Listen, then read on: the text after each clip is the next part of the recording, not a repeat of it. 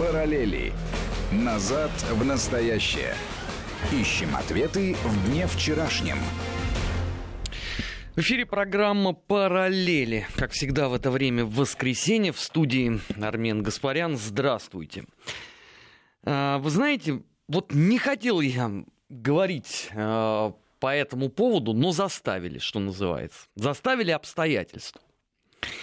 Открываю ленту новостей сегодня утром и читаю о том, что у нас, оказывается, грозят провести акцию, которая называется «Бессмертный ГУЛАГ». Ну, коннотация, в общем, всем понятна, да? Это надо показать, что вся страна была сплошным исправительным лагерем, как нам давеча рассказали в эфире одной маленькой либеральной радиостанции, полтора миллиарда людей расстреляли. Ну, в общем, все ясно, да. Ну и параллельно еще пнуть, разумеется, бессмертный полк. Наши либеральные граждане без этого, ну, просто себя не могут чувствовать комфортно. И несмотря на то, что есть День памяти жертв политических репрессий, это 30 октября, отмечается он в нашей стране, они все время пытаются провести акции в какое-то другое время. Среди организаторов я обнаружил небезвестного Андрея Нечаева. Я думаю, что многие эту фамилию уже подзабыли. Я тогда освежу вам память. Это министр экономики в первом правительстве Гайдара. Ну, в первом имеется в виду современной э, Российской Федерации.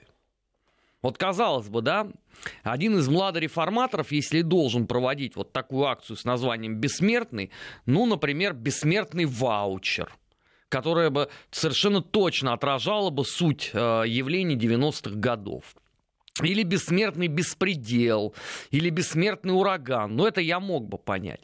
Но нет. Лезут они в эпоху политических репрессий.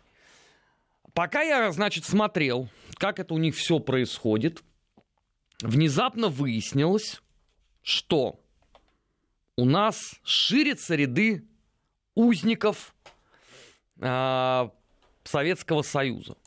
Причем необычайно и плодотворно. Если кто-то не знает, есть такая организация. Называется она э, Сахаровский центр. На их сайте написано, что их основная задача – сохранение и развитие наследия Андрея Дмитриевича Сахарова и формирование исторической памяти о советском тоталитаризме и сопротивление несвободе, продвижение ценностей, свободы, демократии прав человека. Ну, согласитесь, прекрасные слова э, про свободу, про демократические ценности, про права человека. Зашел я на этот сайт. И среди прочего, а, в разделе а, памятники а, жертвам политического террора на территории бывшего Советского Союза я обнаружил страницу, посвященную Алексею Гассену. Описание памятника, Э, надпись, дата открытия, все как положено. Ну, я больше чем уверен, что 99,9% слушателей в принципе никогда в жизни не встречали эту фамилию. Оно и понятно. Ну, мало ли людей было в 20 столетии, которые сопротивлялись большевизму. Ну, есть просто те, кого все знают. Это, например, австрийский художник Гитлер. Есть люди поменьше масштабом, но тоже известные, вроде там генерала Власова, а, Бандеры и так далее. А есть вот как бы мало кому известные. Гассен. Но я эту фамилию знал. И я был невероятнейшим образом потрясен, узнав, что и этот человек у нас оказывается теперь по версии Сахаровского центра жертва политических репрессий. Давайте я вам дам просто небольшую справочку на этот счет. Значит, кто он такой? Позывной у него был Тур. Вам, наверное, сразу же становится понятно, о чем идет речь. Ну да, яркий представитель организации украинских националистов. Был заместителем военного министра в украинском государственном правлении. Таким громким термином в сегодняшней Украине называют акт, который Стыцко огласил летом 1941 года о создании независимой Украины. Так вот, в том самом правительстве как раз был и Гассен. В начале 1944 года командовал группой повстанцев УПА «Запад». А, а, произведен в полковнике и назначен уполномоченным Центрального провода и главного военного штаба УПА в Карпатах. С января 46 по январь 49 занимал должность начальника главного военного штаба УПА. Погиб 31 января 1949 года в перестрелке с сотрудниками управления Министерства государственной безопасности во Львове. Ну, теперь, разумеется, на том здании, где это все происходило, установлен памятный знак в его честь. В 1952 году, по случаю десятилетия УПА, полковнику Гасану посмертно присвоено звание генерала Харунжева. А теперь то, о чем вот эта скупая строчка в биографии умалчивает. Гассан был не просто деятелем краевого провода АУН. Гассан был один из тех людей, которые организовывали печально известный еврейский погром во Львове в 1941 году. Гассан был один из тех людей, кто с упоением служил новому мировому порядку. Ну, я имею в виду тысячелетний рейх. Вот этого человека нам теперь представляют как жертву политических репрессий в стране. У меня только один вопрос. Скажите, господа, а у вас вот с головой все хорошо? Ну а что вы тогда Гиммлера, например, не произведете в жертвы сталинской тирании? Почему, например, Эрнст Кальтенбруннер вами еще не реабилитирован? Ну как? Они же все пали жертвой нашего тотального азиатско-комиссарского большевистского мордора. Откуда такая скромность? Чего это вы только вот деятелей АУН-УПА записываете в жертвы сталинского террора? А остальные как же? И потом, ну, а, хорошо, это теперь так дальше будет развиваться? Вы, может быть, попробуете добиться, так сказать, судебной реабилитации на территории Российской Федерации всех этих людей. Ну а что, не так давно а, пытались же реабилитировать одного из видных власовцев. Я вовсе не шучу, у нас суд на полном серьезе все это рассматривал личное дело человека, который э, отвечал за э, строевой устав Власовской армии, который был убежденным германофилом и все русское вообще люто ненавидел. Вот у нас суд это рассматривал. Нашлась очередная совестливая душа, которая решила, что ну, а почему нет? Они же были борцы с тоталитаризмом. Тоталитаризм мы осуждаем.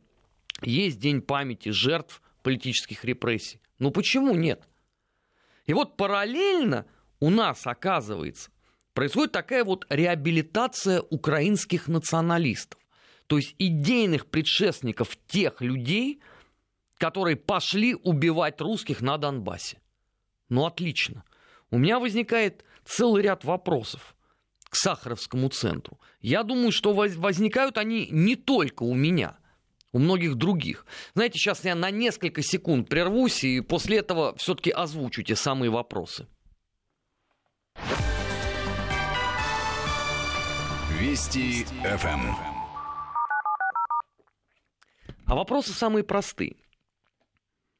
Какое все это имеет отношение к декларируемым свободным дискуссиям об актуальных вопросах истории – Какое это имеет отношение к формированию исторической памяти о советском тоталитаризме? Между прочим, упомянутый Гассен с оружием в руках сражался против советской власти, занимаясь в том числе террором против мирного населения. Я, конечно, понимаю, что на Украине сложили принципиально новую историю АУН. Но нас, слава богу, с этой точки зрения не Украина – У нас опубликован огромный массив документов по преступлениям э, украинских националистов на Западе. Украинской Советской Социалистической Республики. Они все известны. И не надо мне только говорить о том, что Гасен вступил в полемику с Шухевичем о том, как надо относиться к мирному населению. Это все чудесно. Только вопрос в другом. Сколько жизней эта самая полемика спасла? И не было ли это в чистом виде пиар-ходом? Потому что людей, мягко говоря, отпугивала откровенно нацистская философия лидеров АУН-УПА. И вот теперь у нас в России Сахаровский центр размещает это, еще раз повторяю, под эгидой памятники жертвам тоталитаризма на территории бывшего Советского Союза. Повторяю вопрос. Кто следующий будет объявлен жертвой тоталитаризма? Или у нас теперь будет, в принципе, наша демократическая публика начнет действовать просто как на Украине? Ну, массово реабилитирует АУН-УПА. Вообще всех. Неважно. Убивали там поляков, русских, евреев. Все равно это же светлые образы. Они же против тоталитаризма боролись. Вообще это невероятно удобная формулировка, которая может оправдать любую гнусность и любую подлость. Вот неужели вот этим людям, которые размещают подобного рода фотографии, не противно самим? Вот неужели этим людям неизвестно подробности действий организации украинских националистов. Неужели, когда вот они размещают описание выдающегося общественно-политического деятеля АУН, это так на сайте Сахаровского центра написано, Неужели им неизвестно, какой девиз был у краевого провода АУН и у Гасена с этим проводом? никаких идейных, идеологических споров не было. Вот вообще удивительно просто. Дело даже не в том, что мы на государственном уровне, в том числе там в ООН, в ПАСЕ, постоянно обращаем внимание на недопустимость героизации нацистских военных преступников. А под боком у нас под эгидой демократических ценностей, прав человека, еще бог знает чего, происходят вот такие вещи. Самое интересное, что э, прикрываются они наследием Андрея Дмитриевича Сахарова. Безусловно, выдающегося физика-ядерщика.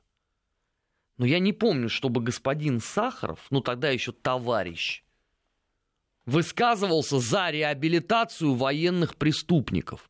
Еще раз повторяю, Гасен человек, несущий самую прямую ответственность за погром во Львове.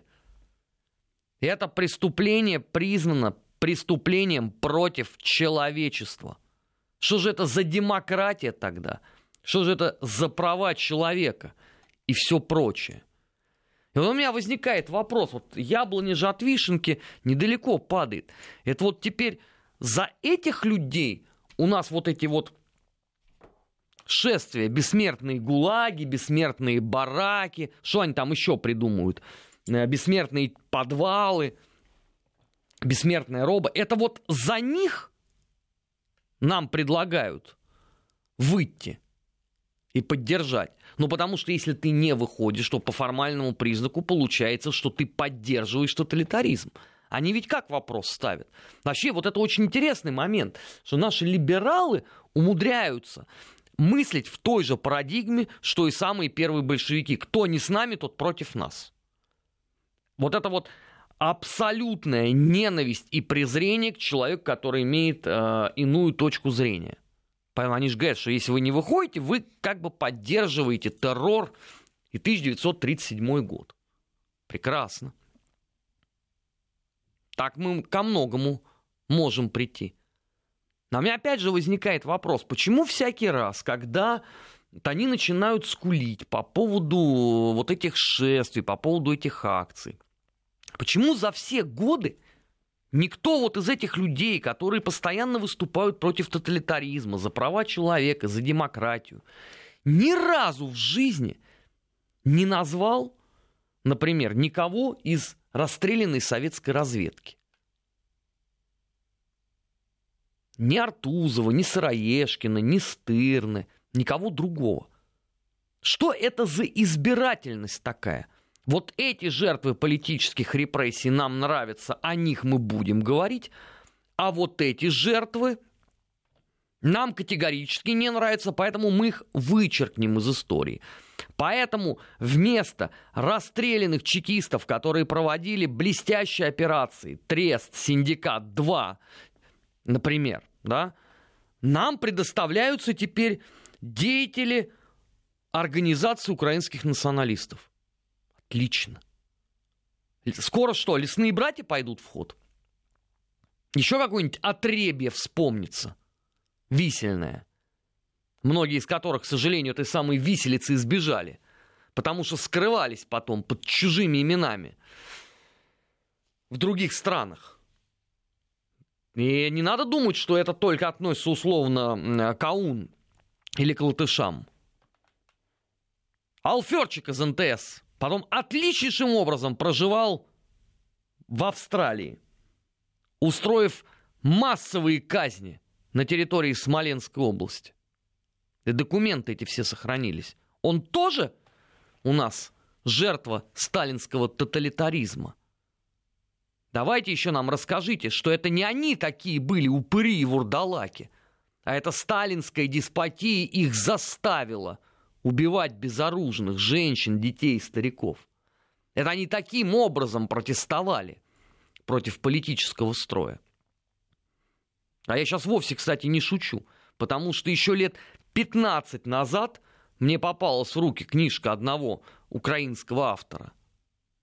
Там так и писалось что зверство, которое устраивало в некоторых случаях организация украинских националистов, объясняются тем, что советская власть их, видите ли, ожесточила и озлобила.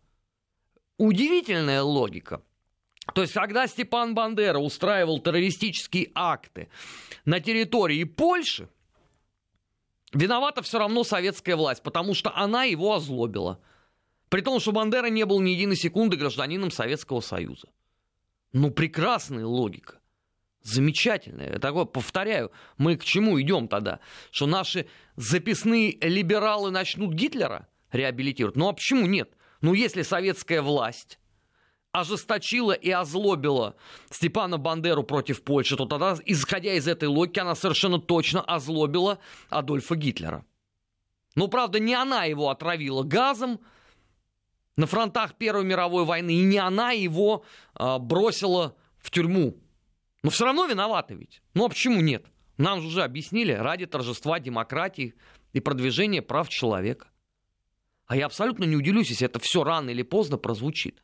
Потому что уже порог нравственности какой-то элементарной, гражданской, люди растоптали. Вот подобного рода публикациями. Нашли себе жертв политических репрессий. Кстати, на этом же сайте я с не меньшим удовольствием, в кавычках, сегодня ознакомился. У них там еще есть э, мемориальные таблички, э, опять же, э, во Львове, посвященные, как они утверждают, расстрелу украинцев сотрудниками НКВД. Ну, то есть вся возможная философия, идеология, утверждения организации украинских националистов у нас отличнейшим образом корреспондируются с демократическими и либеральными утверждениями.